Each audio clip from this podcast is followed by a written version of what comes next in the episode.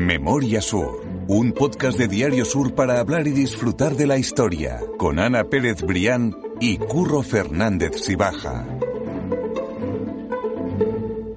Hola Ana, ¿qué tal? Hola Curro, buenos días. Si la semana pasada nos quedábamos encallados en la isla de Herrerán, hoy tampoco nos vamos a mover muy lejos de allí, de donde estaba situada esa isla de Herrerán, porque vamos a contar la historia de una calle que está cerquita, que no está muy lejos de Sí, allí. sí, sí, efectivamente. Nada, un puñado de metros del lugar donde se supone que estaba la isla de Eso, Argerán. exactamente. Porque vamos a hablar de una de las calles, yo creo que más eh, icónicas. Miren, no- no- yo tuve que mirar exactamente, eh, hace mucho tiempo, obviamente, dónde estaba esa calle, porque es un nombre que se te queda en la memoria. Sí, no sí, sé, efectivamente. No, sé exactamente por qué, pero ese nombre de Duquesa de Parcén se te queda en la memoria. Hoy vamos a darnos un paseo por esa calle y sobre todo vamos a descubrir, vamos a descubrir quién fue la duquesa de Parcén. Exactamente, hay una historia detrás que vamos a, a compartir hoy, así que vamos a empezar ya si quieres, porque la historia tiene mucho que contar Dale, Curro. y vamos con la historia de la Duquesa de Parcén.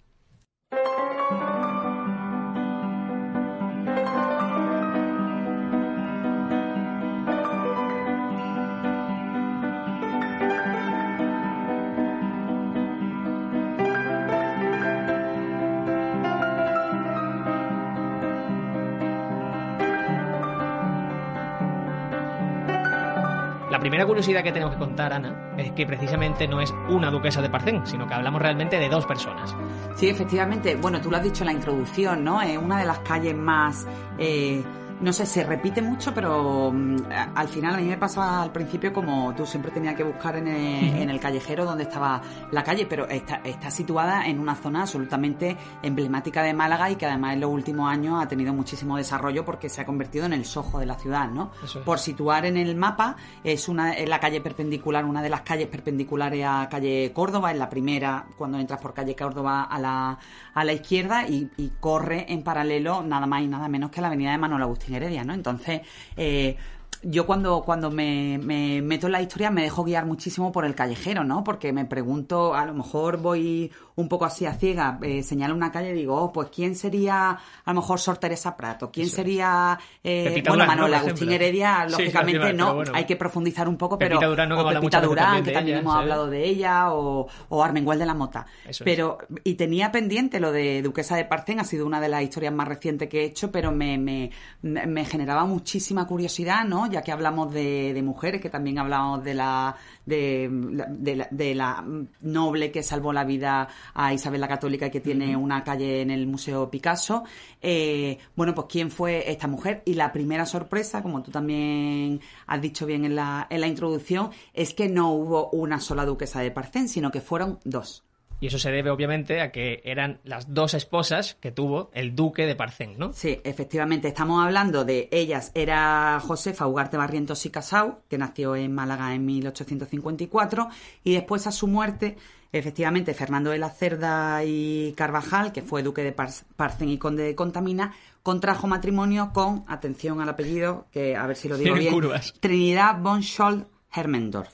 No que nació en Málaga en 1867. Ha salido bien del eh, paso. bueno, eh, seguro que, que lo he dicho mal, pero eh, bueno, Trinidad, la, la segunda, eh, la segunda duquesa de, de Parcén, bueno, pues efectivamente, a pesar de tener un apellido impro- eh, impronunciable, forma parte de esas familias de comerciantes, ¿no? Que vinieron a, a la Málaga esplendorosa y se asentaron en, en la Alameda, ¿no? Bueno, nosotros para ponerlo fácil vamos a hablar de Josefa como primera esposa y de Trinidad como segunda. Sí. Igualmente son las dos malagueñas, así que bueno, vamos a, a quedarnos con esos nombres, porque igualmente fueron dos mujeres eh, muy interesantes, eh, cada uno en su, en su sector, digamos, en su, en su parcela, pero las dos fueron realmente personas interesantes y relevantes dentro de, Sí, de la pues, Málaga la que vivieron. Pues fueron, una, fueron, como dices, personas interesantes, relevantes. Las dos nacieron, compartieron cuna y, bueno, también compartieron marido en diferentes... Bueno, eh, eh, el marido las compartió a las dos, que nadie vaya a pensar cosas extrañas en aquella época, de, manera ordenada. Primero se casó con Josefa y luego eh, viudo ya se casó con, con Trinidad. Bueno, Fernando de la Cerda era un, una persona bastante influyente, su origen es madrileño, fue, llegó a ser ayudante de cámara de la reina Isabel II y, y bueno, una vez que te metes en los archivos para realmente para indagar eh, quiénes fueron las duquesas de Parcén, porque en algún, ¿sabes lo que ocurre? Mm, Curro, que en algunos lugares lo veía como condesa de Parcén Claro. y en otros como duquesa de Parcén. Esa es otra de las curiosidades que tenemos que comentar, porque claro, había conde de Parcén, duque de Parcén y ahí debería Claro, hay una, algo ocurrió. Algo, algo ocurrió que al final pudimos descubrir, bueno, está bastante bien documentado, pero hay, un, hay una diferencia de peso, sobre todo en la escala nobiliaria, entre un conde y un, y un duque. En el caso condesa y duquesa. Bueno, efectivamente, eh, Josefa fue condesa de, de Parcén, porque cuando se casó con Fernando de la Cerda, él tenía el título de conde de Parcén, y al enviudar, eh, Fernando, y antes de, desposar a Trinidad, su segunda eh, mujer, ya lo hace como duque. Eso es. O sea, hay un ascenso en la escala nobiliaria y en la escala social, lógicamente, porque eso implicaba también un salto en la bueno, en todo ese escenario y escaparate social. Y entonces Fernando de la Cerda ya con Trinidad se casa como duque. Por eso hay esa diferenciación de Josefa como condesa y de Trinidad como duquesa. Pero al final Curro a las dos se las conoce como duquesas de Parcén. Y también hay que decir que este cambio se vio reflejado en el propio callejero, que al principio. Sí, sí, efectivamente, en los años 60, cuando se rotuló, cuando se rotuló por primera vez la calle, eh, aparecía, bueno, o al menos en el callejero de, de Francisco Bejarano, del que hemos hablado muchas veces, aparece como condesa de Parcén y posteriormente se, se cambia a, a duquesa de Parcén. Hablemos de esa primera esposa, de esa primera duquesa de Parcén, que es el caso de Josefa Barrientos, que también era conocida como Pepita y que era un personaje que yo creo que era bastante interesante y supongo que bastante pionero en esa época. Sí, eh, eh, hemos hablado también en muchas veces en los podcasts de todas esas mujeres que rompieron techos de, cristal para la época. Me viene ahora mismo a la cabeza nuestra adoradísima Trinidad Grum, pero en esa época también había otras mujeres que, que bueno, que fueron capaces de, de sortear ese ese futuro que se adivinaba para todas las mujeres de casarse más o menos, sobre todo en una determinada escala social, de casarte más o menos bien y vivir dedicada al marido y a la crianza de los hijos. No fue el caso de Pepita Barriento, o al menos no fue solo esa esa figura, ¿no? Al fin y al cabo, ese, eh, mm, ese papel por el que se le conoce en Málaga, porque, bueno, Josefa Ugarte y Barrientos, que tiene también una calle en el polígono de, de, la Azucarera, fue una de las voces más destacadas de la segunda mitad del siglo XIX, en el, desde el punto de vista cultural y artístico.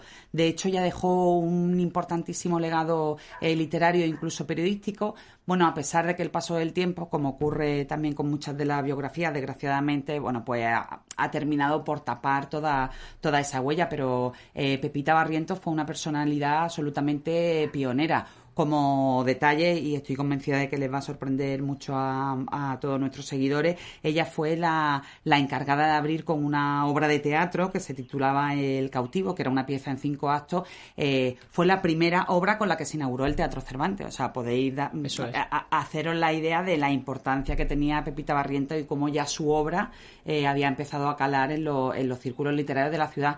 Pero es que, Curro, es que es más, es que esa obra del cautivo y esa inauguración oficial del Teatro Cervantes con, con Pepita Barriento eh, se hizo cuando la autora tenía solo 16 años. A mí eso me parece muy llamativo. O sea, una, mujer absolutamente precoz. Claro, eso, porque me parece que ya tenía que ser difícil que incluso un hombre en aquella época tuviese ese talento, incluso esa capacidad de que se le tomara tan en serio con 16 años, que además luego una mujer me parece que tiene más para, la para la época en la que estamos hablando, por, supuesto. Por, supuesto, todas estas cosas que decimos hay que contextualizarlas en aquel, en aquel momento. Probablemente hoy... Es una sociedad completamente machista, o se espera que hoy no, no tenga... lo ideal sería que no tuviera ningún, ninguna importancia, pero en, en, aquella época, estamos hablando de mitad del siglo XIX, donde lo que se esperaba era otra cosa por parte de, de la mujer, incluso eh, muchas mujeres cuando, cuando sobresalían tenían que utilizar un alias para que no se la identificara con, con, su nombre verdadero. Ahora mismo me voy un poco por las ramas, pero es que estoy eh, recordando la historia de Sabina Muchar, que fue una que tenemos que, que, rescatarla en el podcast, que, que fue eh, casi casi la primera corresponsal de guerra, ¿no? Y ella se vio obligada al principio de su carrera a, a firmar como ese Muchar para que la gente no se diera cuenta de que detrás de la ESA había una mujer.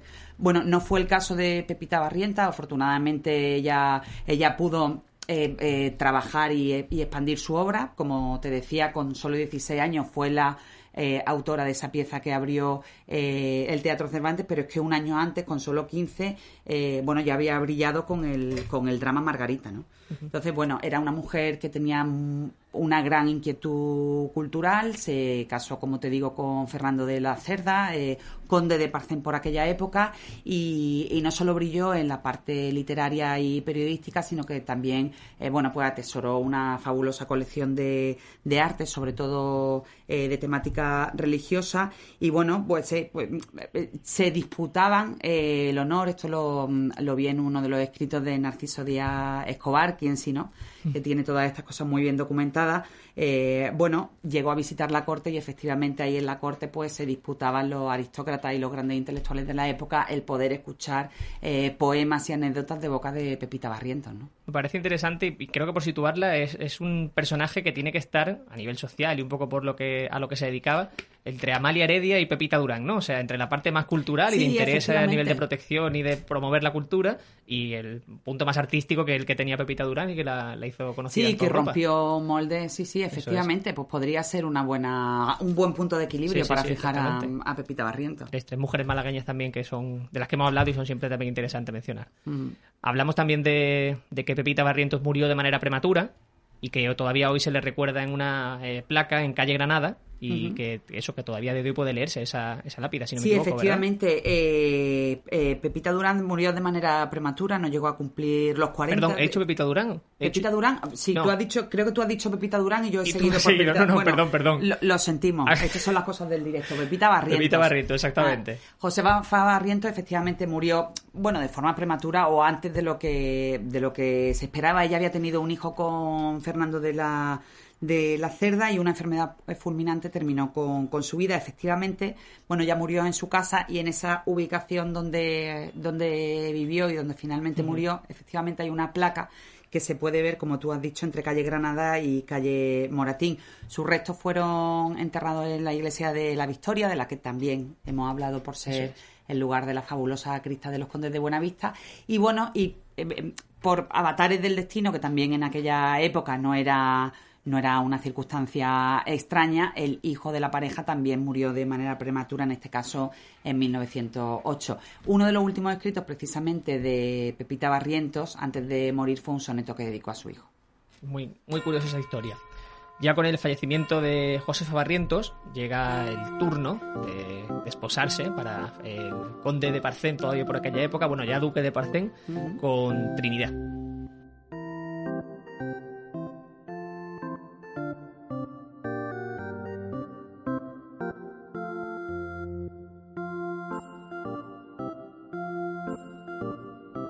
En 1914 comienza la historia de esa segunda duquesa de Parcén, que era también un personaje muy conocido por los malagueños y que a día de hoy quizás es la que se nos venga a la cabeza cuando hablamos de esa duquesa de Parcén. Sí, efectivamente. Eh, su historia como duquesa de Parcén, porque ya como, como decimos, eh, eh, Fernando de la Cerda la, contrae matrimonio con ella cuando ya tiene el título nobiliario de, duque, bueno, pues era una mujer muy conocida y muy bien relacionada en Málaga primero por su familia, porque como te digo, era unos eh, formaba parte de la, de la familia de los Scholl, que eran unos comerciantes extranjeros que se habían asentado en Málaga y que formaban parte de esa llamada oligarquía de la Alameda, de la que hemos hablado muchas veces, pues imaginar los Larios, los Heredia, los Loring, eh, los Rein, toda, toda esa... Eh... Esos apellidos ilustres de Málaga, ¿no? De la historia las fuerzas vivas que al final se, se reunían en las casas de la Alameda y que no solo fraguaban también lo hemos comentado muchas veces, no solo fraguaban la alianza eh, industrial y económica, sino también las personales a partir, eh,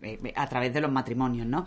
Fue el caso de, de, Trinidad, ella se había quedado, antes de casarse con, con, el duque de Parcén, se había quedado viuda un año antes, bueno, pues de un eminente cónsul de origen mexicano que se llama Manuel Adrián Nicolás Iturbe Villar, eh, que como te digo, era pertenecía a una caudalada familia mexicana que vivía allí, pero que en realidad era de origen vasco, ¿no? se, se, casó y, y, también por ese matrimonio y por su, y por su origen eh, de buena familia de cuna, bueno, pues era una persona que había viajado muchísimo, había, había estudiado en los mejores colegios de, de Centro Europa, eh, hablaba cuatro idiomas y, bueno, tenía una sensibilidad eh, absolutamente Mm, innata y, extraordinaria pues hacia todo lo que fueran pues causas también culturales literarias y, artísticas no entonces ahí también se da el nexo de unión entre las dos eh, duquesas de Parcén que no solo compartieron cuna y marido sino también ese